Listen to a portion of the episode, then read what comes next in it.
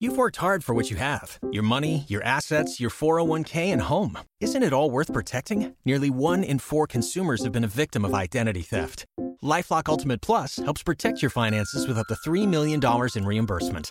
Lifelock alerts you to identity threats you might miss. And if your identity is stolen, your dedicated US based restoration specialist will work to fix it. Let Lifelock help protect what you've worked so hard for. Save 25% off your first year on Lifelock Ultimate Plus at lifelock.com slash aware. Terms apply. El flamenco te lo traigo yo. En Radio Cádiz te lo traigo yo. Todos los jueves te lo traigo yo.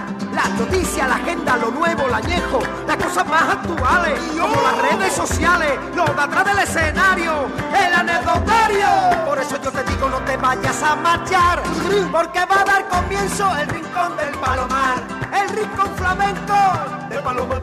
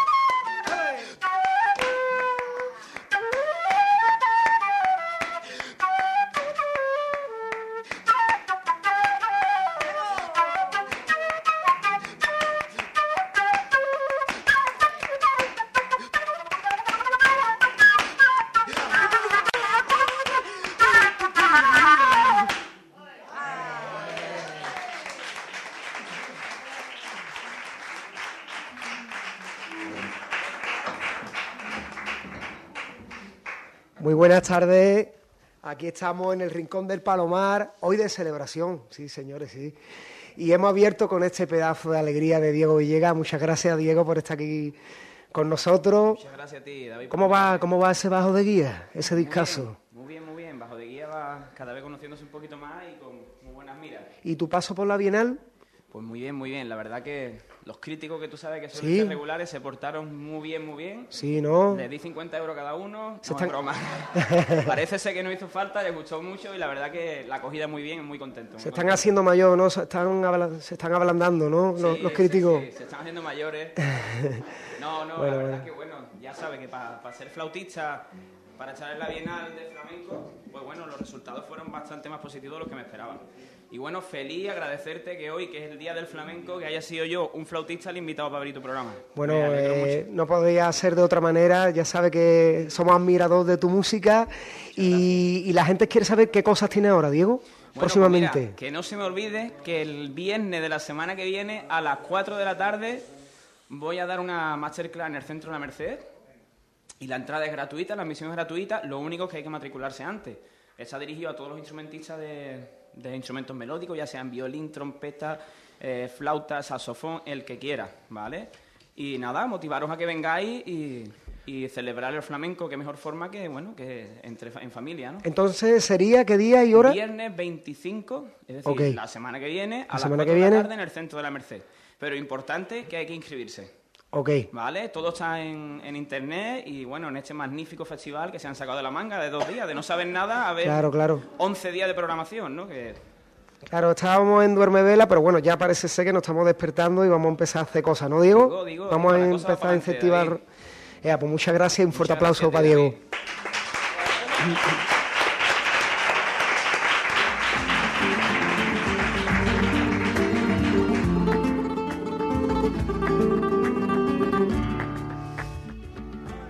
Gracias, Diego. Y, mm, lo vamos a tener después de pasar al programa, sin que no te vayas lejos, Diego. Vete ahí al lado a las palomas a comerte una ensaladilla o algo, pero no te vayas no te vayas muy lejos. Bueno, ya desde 2010 eh, fue el flamenco proclamado Patrimonio Inmaterial de la Humanidad, ya han pasado unos pocos de años y bueno, eh, el flamenco, como he leído en internet, decía que el flamenco es el Guadalquivir de la cultura andaluza, es una transmisión oral, es presente, pasado, futuro, tradición, vanguardia. El flamenco para mí en especial son los mandiles de las abuelas, la ropa tendida en la azotea, el olor de las casas, de las comidas. Eso para mí es muy flamenco. Los pregones en el mercado, el habla de la gente eh, el viento de levante, nuestro día a día, el aire que respiramos. Así que felicidades a todos los flamencos y a todos los que se sienten flamencos. Muchas felicidades.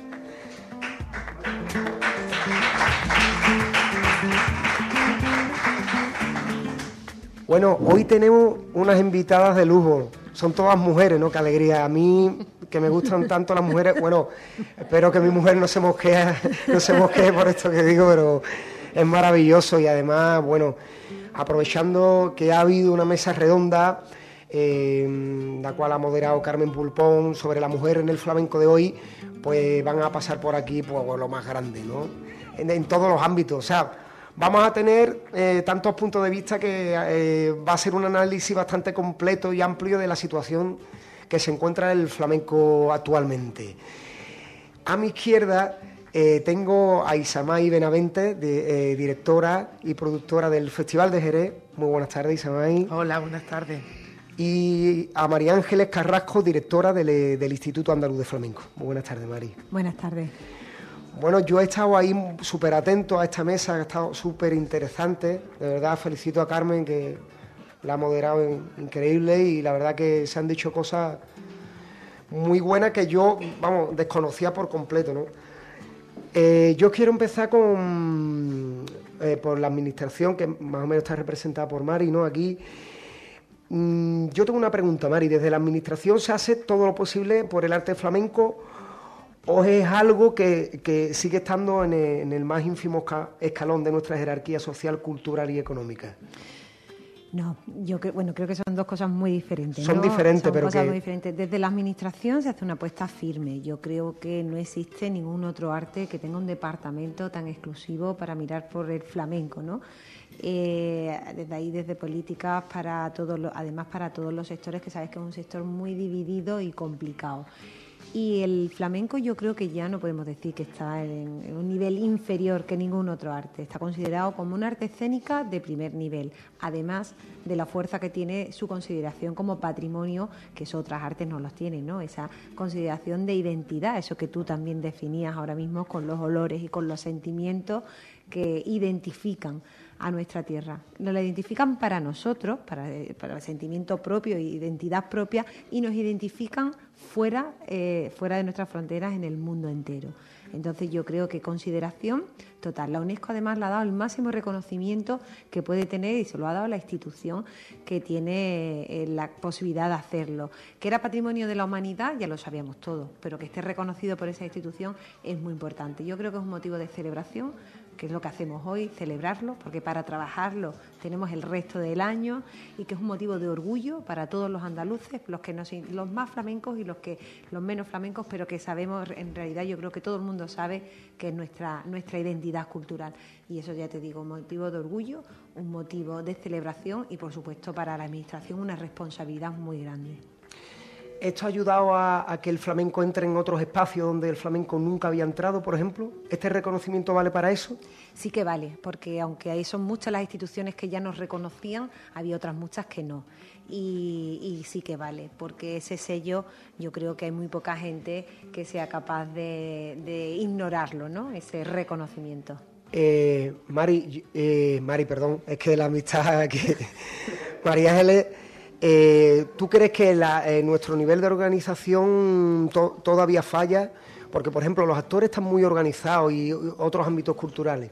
¿Por qué en el flamenco no conseguimos estar organizados definitivamente para hacer cosas, pues mejores cosas? Porque yo pienso que al final la unión hace la fuerza y, ahí está el, futuro de las cosas, ¿no? Además un himno con, con el mundo entero, porque ya esto dejó de ser un poco, un poco andaluz y aparte, pertenece al mundo un poco casi ya, ¿no?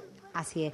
Eh, yo no lo sé. Nosotros desde la Administración hemos intentado que, exista esa asociación fuerte, ¿no? Porque evidentemente, aunque cada uno tiene unos intereses particulares que tiene que defender solo, los intereses generales está claro que se defienden mejor a través de una asociación, ¿no? Evidentemente, una persona que representa un colectivo, pues tiene un poder ante cualquier administración y ante cualquier otra institución y una representatividad que individualizada, que de manera individual es muy complicado de, conseguir. Pero bueno, yo confío en que poco a poco seamos capaces de organizarnos. Hay un sector que está muy organizado, que es el de las peñas flamencas. Pues sí. Ellos están perfectamente estructurados en federaciones, en confederación. Eh, que evidentemente tienen otras carencias, pero el de la representatividad lo tienen muy clara. Eh, evidentemente, el resto de, artes escénicas están los, teatreros, los actores, todos están muy organizados y nosotros tenemos que seguir por ahí y, y organizarnos. la línea de trabajo ¿no? que tenemos que seguir, creo yo, ¿no? Yo creo que sí, que sobre todo, bueno, dímelo tú, ¿no? Que, que, pues puedes decir mejor así, te sientes a veces representado en una voz o no y lo importante que sería tener esa voz, bueno, primero que, se definan esos objetivos comunes que tenéis que defender y luego tener una voz que vosotros autoricéis, pues nosotros no la podemos autorizar, son los propios artistas, los propios protagonistas del flamenco los que tenéis que autorizar esa voz. Muchas gracias por tu opinión, Mari. Bueno, nada, ya, ya llamaremos a tu puerta para cuando empecemos la Bienal de Cádiz y, te, y te, dejes caer. Tú siempre lo haces. la, puerta, las puertas siempre, siempre las tenéis abiertas. ojalá, ojalá fuera eso. Bueno, Isamay, muy buenas tardes de nuevo. Te felicito porque es un milagro mantener un festival de la envergadura del Festival de Jerez, para empezar. Te lo quería decir porque siempre lo he pensado, tú lo sabes que, que siempre te lo he declarado. Y mm, quiero empezar con una pregunta muy simple. Eh, tú que estás metida en la producción y además con la lírica, que es otro mundo muy distinto, que tiene otro, otro código, ¿no? Podríamos decir. En el mundo del flamenco cambiaría, o mejor dicho, se podrían mejorar las estructuras o formatos ya habituales en peñas, festivales, etcétera, etcétera. ¿Habría eso también que cambiarlo? Mm, no tengo muy claro que haya que cambiar cosas. Lo que creo que el flamenco tiene un reto, los artistas flamencos, eh, por visibilizar más eh, las cosas que están haciendo. Yo creo que ahora mismo en el flamenco está pasando de todo y de todo muy bueno. Si hay una generación de oro, hay una generación que está cantando maravillosa, que está bailando como nunca, mm, gente que está tocando mmm, Meciño Solangerés, pero ahora que estamos en Cádiz, es que yo llevo aquí, llevo saludando artistas desde que he llegado. Es decir, tenemos un, un talento, un oro líquido entre las manos y yo creo que el reto es saber visibilizar y comercializar eso. Y ese es un reto que no solamente tiene el flamenco, lo tienen los teatreros, lo tienen los líricos, los líricos se quejan mucho de que trabajan también mucho más fuera de España que dentro, es decir, que eso no está pasando solo en el flamenco. Entonces, creo que hay una cosa que apuntó a María Ángeles y que sí que es verdad que quizás lo que nos falta es organización interna para ver por qué nos está pasando, por qué no somos capaces de vender más en España, por qué no. Y juntarnos con otras asociaciones que ya existen, la de los líricos, la de los teatros, la de tal, porque la problemática yo creo que es común de todos. Es un problema que está afectando a todos los artistas, a la cultura en general. Mm. Desgraciadamente, pues nuestro país está sufriendo una crisis muy grave, pero la crisis que está sufriendo la cultura, ya no solamente crisis económica, sino de no estar en el sitio donde tiene que estar, pues está afectando al mercado y a los artistas. Parece que no está de moda ni ir a ver espectáculos, ni valorar a los artistas, ni. Pero eso le está pasando a todos los artistas. Yo insisto porque no es, no es un mito ni una leyenda que esté pasando a los artistas flamencos. Pero en, concretamente en el flamenco, además, como lo que está pasando ahora mismo es mucho y muy bueno, hay cuántos premios nacionales de danza, yo hablo de danza porque quizás el festival mm, de Jerez está dedicado a la danza, llevamos en los últimos años protagonizados por, por, por, artistas flamencos y además con todo el merecimiento. Y podrían seguir tres años premiando artistas y seguiríamos teniendo una cantera impresionante de gente que está en el primer nivel del baile ahora mismo en España, que puede competir con clásicos, con contemporáneos. Buenísimos. Y entonces, ¿por qué eso no se traduce en más contratos, que es el kit de la cuestión, o en más visibilidad en los medios de prensa? Yo creo que ese es un problema que está afectando a todo. Y el flamenco, si, si lo único que me cabría decir es que se ha incorporado un poco más tarde a todo eso y le falta, como ha dicho bien mm, María Ángeles, un poquito más de organización interna. Pero la problemática está afectando a todos. Está afectando a todos. Bueno, Isamay, el 75% yo voy a decir por ser un poco generoso, yo creo que puede ser mucho más. Eh, la aportación de alumnos extranjeros en el Festival de Jerez es más del 75%. ¿Esto nos quiere decir algo? Nos quiere decir que tenemos que buscar público donde haya. Nosotros cuando nos planteamos el Festival de Jerez, y yo animo, además, porque me parece que es que Cádiz tiene, no solo Jerez, Cádiz tiene oro líquido, oro. Yo siempre repito lo del oro porque yo creo que tenemos un potencial tremendo en la provincia. Tenemos un potencial tremendo en la provincia y que además hay sitio para todos. Pero fíjate qué fuerte, ¿sabes? Y la gente que nos escucha y todo eso, que a lo mejor no sé de Cádiz dice, pero es que Cádiz eres Cádiz, ¿eh? ¿Cómo es que Cádiz? Y es verdad que son dos zonas que, está en la misma geografía, pero no tienen nada que ver. Hay que ver claro, eso nos tocará luego pelearlo con María Ángel. Fíjate la riqueza, ¿no? Que no, se lo puede llevar toda una provincia, pero es que tenemos mucha fuerza y mucha personalidad. Es verdad, es verdad. Y es una provincia con, donde además el flamenco es identitario, porque nosotros, ¿qué estamos vendiendo en Jerez? Hoy día todos los artistas, sobre todo de baile, van a todos sitios a dar clases van a Siberia a dar clase, van, bueno, mm, a Chile, a toda Sudamérica. Hay gente dando clases por todo el mundo. Pero ¿qué le decimos nosotros a los extranjeros? Pero tenéis que venir aquí a respirar lo que tú has dicho, a vivir tres días de levante, a iros a un bar y escuchar con paz, a tomar un vino y a escuchar cómo habla la gente aquí, porque si no, no te estás enterando de nada, por muchos cursos que hagas en Shanghái, en, en China o en tal. Y esa es nuestra fuerza y es nuestra potencia. Y yo creo que eso nos queda ahí muchísimo que trabajar. En Jerez, en Cádiz, si se une, y en, en muchos sitios. Y porque además tenemos mucha personalidad, tenemos muchísima. Demasiadas veces, ¿no? Dice, demasiada, demasiada.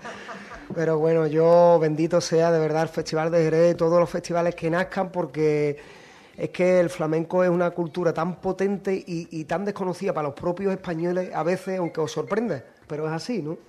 Es así. Eh, y es por eso, Isamay, mira, muchas gracias, que, que hoy tenemos entre nosotros a una persona, a un guitarrista muy especial, chileno, se llama Andrés Hernández Pituquete, como apodo, y bueno, yo lo tengo aquí porque me parece algo asombroso una persona que haya nacido fuera de nuestra frontera, que tenga este amor por el arte flamenco y me, interesa muchísimo eh, saber eh, su perspectiva, ¿no? sobre todo a, este mundo. Yo, buenas tardes, Pitu, muchas gracias por... Gracias por la invitación. Bueno, eh, Pitu tiene ya dos discos en el mercado, ¿no? Sí, sí, vos dijo Barrio de Santiago en 2008 y Abra en 2013. ¿Tú te afincaste en 2007 ya definitivamente en Sevilla, puede ser? Sí, yo me fui a Sevilla, eso, en enero del año 2007 y hace un año que estoy aquí en Cádiz. Yo te quiero preguntar una pregunta que te la, te la habrán hecho a lo mejor en otros medios, que ¿encontraste algún rechazo por, eh, por el mero hecho de ser chileno en el mundo del flamenco? Sinceramente, en realidad no, no, porque ya veo que incluso entre los mismos artistas de aquí ya hay guasa. Entonces tampoco es algo que, que, por ser chileno... Guasa buena, no nos referimos, ¿no? Guasa buena. Ah, tú sabes, hay de todo. Hay de todo, hay de todo, Pero, pero el flamenco como es un lenguaje, una vez que tú sabes el abecedario, sabes la gramática y puedes comunicarte a través de ese lenguaje, te comunica a través de él. Entonces podrían haber sido casos muy aislados, pero que en realidad yo hasta lo disfruto porque es algo anecdótico, pero discriminación ninguna. Y en Cádiz, sobre todo, siempre he dicho que es la, me parece la ciudad más latinoamericana de España, porque en Cádiz eh, tú dices que eres latinoamericano y eres un hermano. En otras partes de España es como, bueno, el sudamericano sí, pero nunca va a ser uno de ellos. En Cádiz es como, ah, qué guay, del tirón, vente a mi casa a comer. Tenemos ese carácter sureño, claro, y eso de en, compartir. Eso en Latinoamérica es muy así. Tú te vienes a mi casa y yo te digo, ven, ven a mi casa y conoce a mi familia y comamos juntos. Está esa cercanía. Está claro que tú te sientes flamenco, pero ¿qué es para ti ser flamenco? Para mí ser flamenco eh, es sentir a través de esa forma de expresión y ser tú mismo a través de ese lenguaje. No tiene el hecho de, ser chileno, ser japonés o ser... En realidad simplemente es lo que te decía, hablar ese lenguaje y creo que la, la dificultad más grande siendo extranjero es aprenderlo lo suficientemente bien para que tú puedas ser tú mismo, pero que suene flamenco. Claro. Eso te puede llevar toda la vida. Pues sí, pues sí, pues sí. Y claro, tú mm, viniendo de allí, que, que ves las cosas de otra manera, tienes otro prisma, eh, sinceramente, ¿en qué cree que debemos evolucionar? Eh, mira, es un tema, es un tema de dos caras, porque de mano de la evolución también cierto sentido de la pureza puede perderse. O sea, Tú, por ejemplo, tomas, si tomas la historia de cualquier música de raíz, en realidad como el, blues que derivó en el jazz, hoy en día un jazzista no puede decir, no, yo no sé leer o yo no sé escribir. En un momento quizás era de pero eso ya se perdió.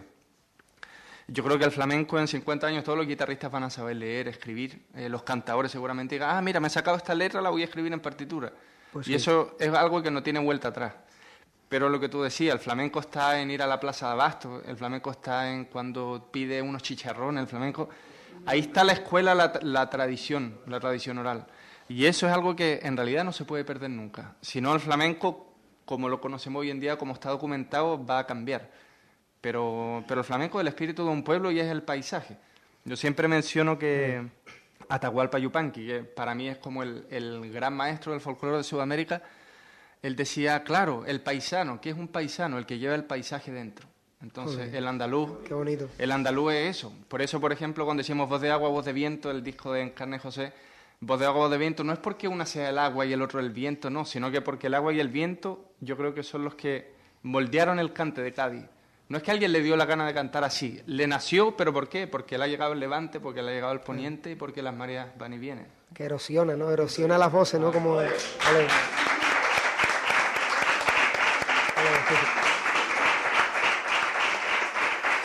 Bueno, Pitu, eh, la gente no lo ve, pero yo se lo voy a decir. Él tiene su guitarra en sus manos puestas.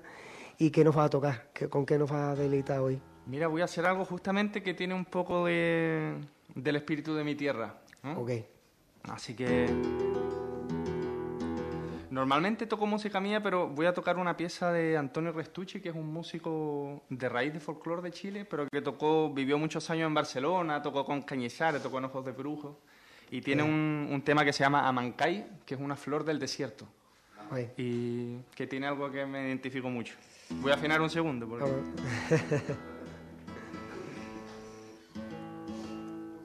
para que no digan ustedes que no estamos en directo. Esto es en directo. ¿O no, Mario? es directo, es directo. Pues bueno, vamos a tener el gustazo de escuchar a Andrés Pituquete y cuando usted quiera, maestro.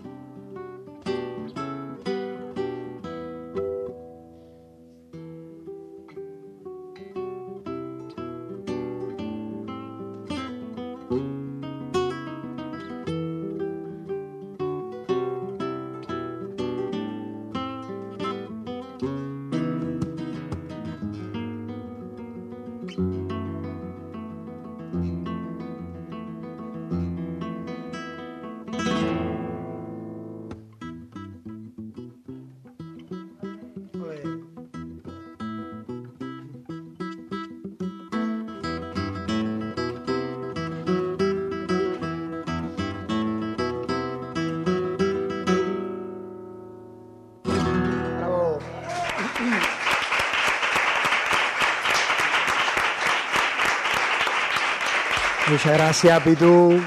Ha sido un gustazo escucharte, te deseamos lo mejor y bueno, ya que estás fincado en Cádiz, pues nos veremos más seguramente y charlaremos de tu cultura y, intercambiaremos muchas cosas interesantes seguro. Y ya te invitaré a casa que haga unas papalillas muy buenas. Ay, También quiero despedir a Isamay, a María Ángeles Carrasco, porque vamos a ir rotando en esta mesa. Tú sabes que el, tiempo de la radio vuela. Muchas gracias y un beso muy fuerte para las dos. Muchas gracias, muchas gracias. Es un placer estar aquí hoy. Muchas gracias y feliz día del flamenco a todos. Ahora con nosotros basta, se va a sentar con nosotros eh, Carmen Pulpón, Ángeles Cruzado y Eva Tubío.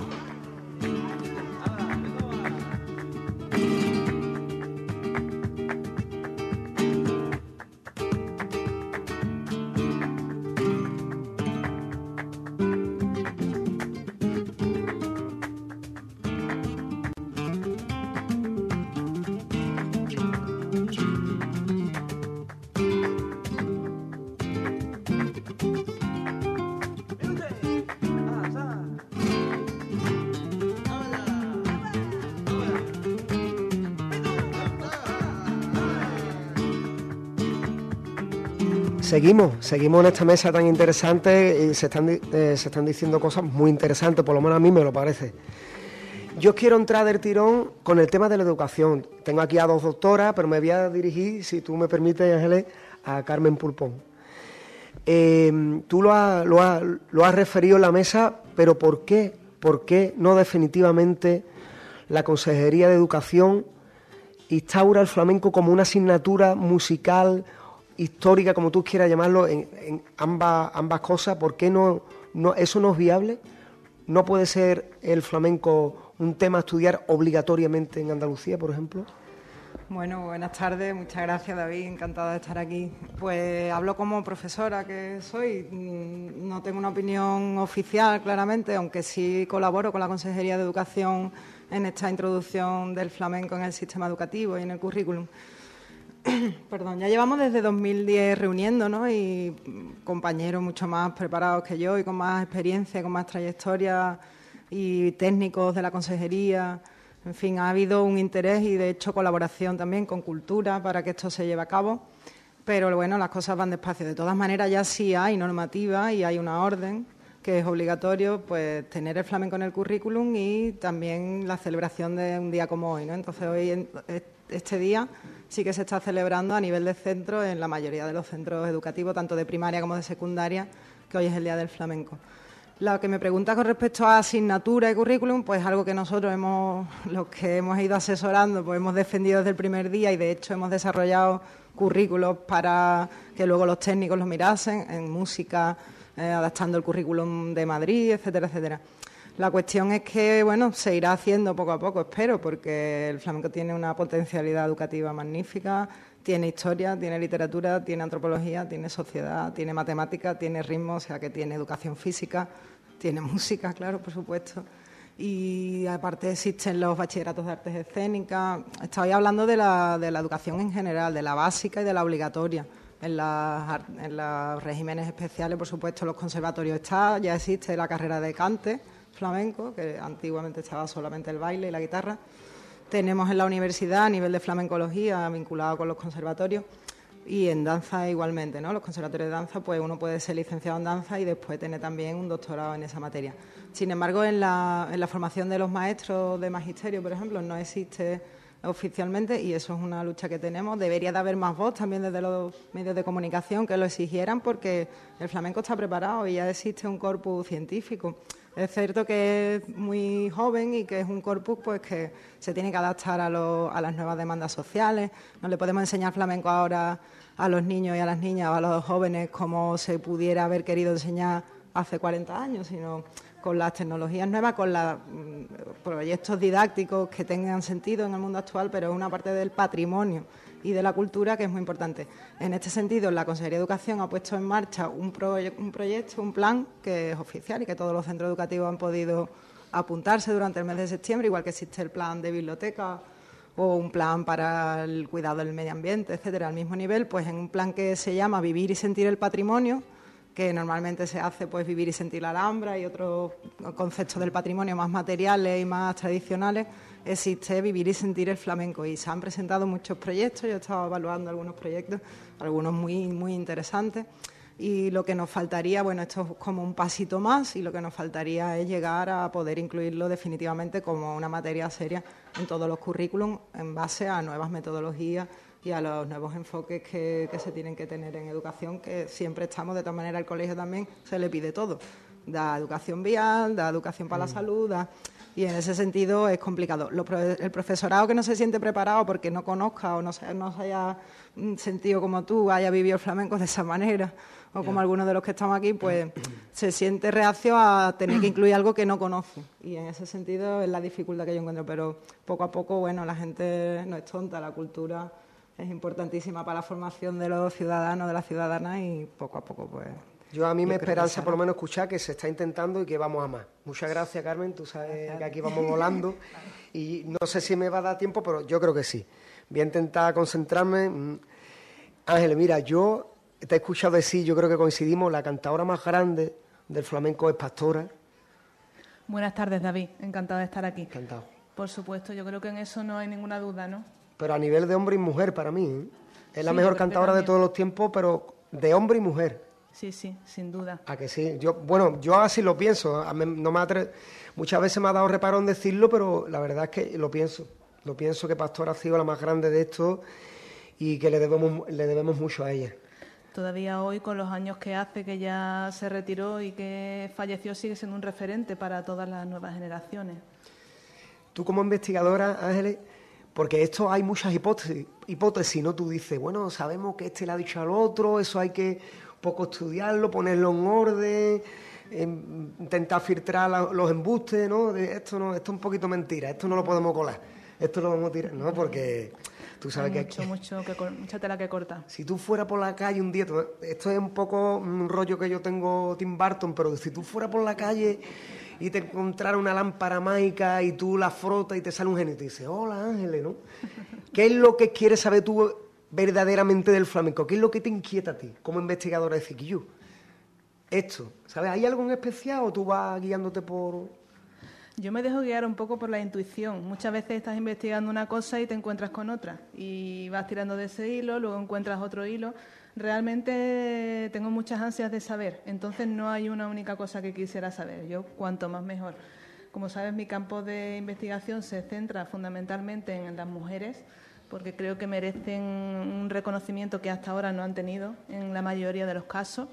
Y entonces, si yo me encontrara ese genio que tú dices y no me hubiese tomado ninguna copita ni nada y fuera verdad, pues yo creo que lo que me lo que me gustaría hacer más que saber una cosa en concreto es mm, viajar en el tiempo y poder sí transportarme a una de esas fiestas antiguas eh, no sé en la época de, de, Pastora o incluso antes no en el siglo XIX a esos cafés cantantes.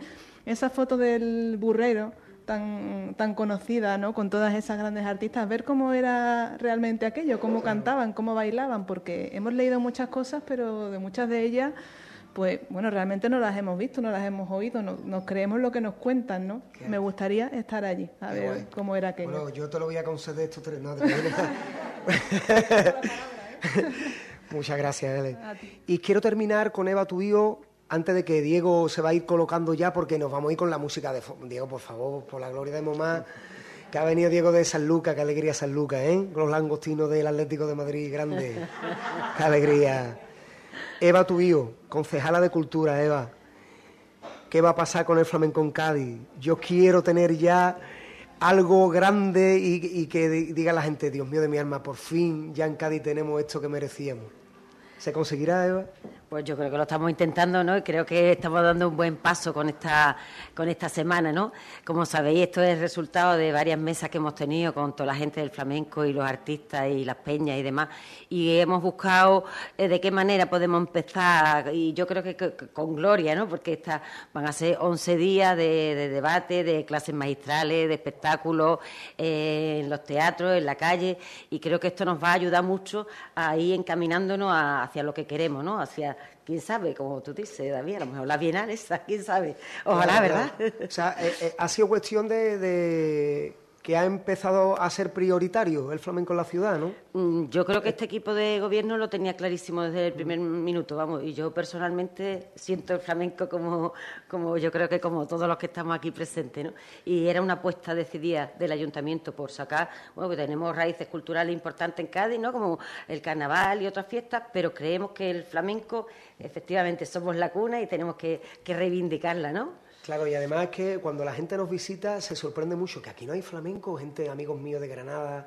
Tú sabes que en el Sacromonte se mantiene todavía eso vivo, en Sevilla, en Sevilla y en, Madrid, en Barcelona hay grandes tablados que funcionan a diario, abarrotados, y dice, ¿y Cádiz por qué no? Con la afluencia que tiene de público, de foráneos cada día más, pues bueno, en eso tenemos que estar, ¿sabes? Tenemos que estar juntos, unidos y como decíamos antes, que es importante organizarnos y que esto mm. nos sirva para volver ahora a sentarnos y reflexionar qué es lo que queremos de aquí a pues estos futuros, ¿no? Pues bueno, esperemos que de aquí a, la celebración que viene estemos presentando aquí Otra vez. ese festival con fuerza, porque yo, vamos, ese día me voy a emborrachar. Por los flamencos, porque es que se lo merece la ocasión, porque Cádiz lo merece. Sí, totalmente. Muchas, gracias por todo Gracias por estar aquí, gracias a Carmen de la Jara, que ha estado, que no ha podido entrar con nosotros. Muchas gracias, Carmen. Pedazo de cantadora de Cádiz, ya que hizo esos tesoros gaditanos. Acércate ahí al micro, Carmen, ven. Acércate un momentito. Mira cómo suena.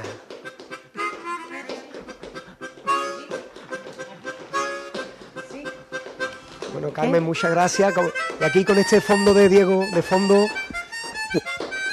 ¿Qué deseas tú de flamenco de Cádiz? ¿Qué, le desea a los flamencos, a la nueva, nueva generación? Mira, yo la nueva generación que siga como va, que va muy bien. y, nada, aprender mucho de las cosas antiguas que no se olviden.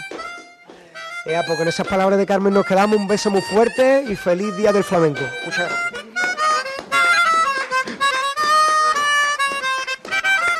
Oficina del Paro para fabricantes de tortas de aceite desempleados, la, popular INEM Rosales está aquí también buscando empleo el bandolero parado sin curro Jiménez.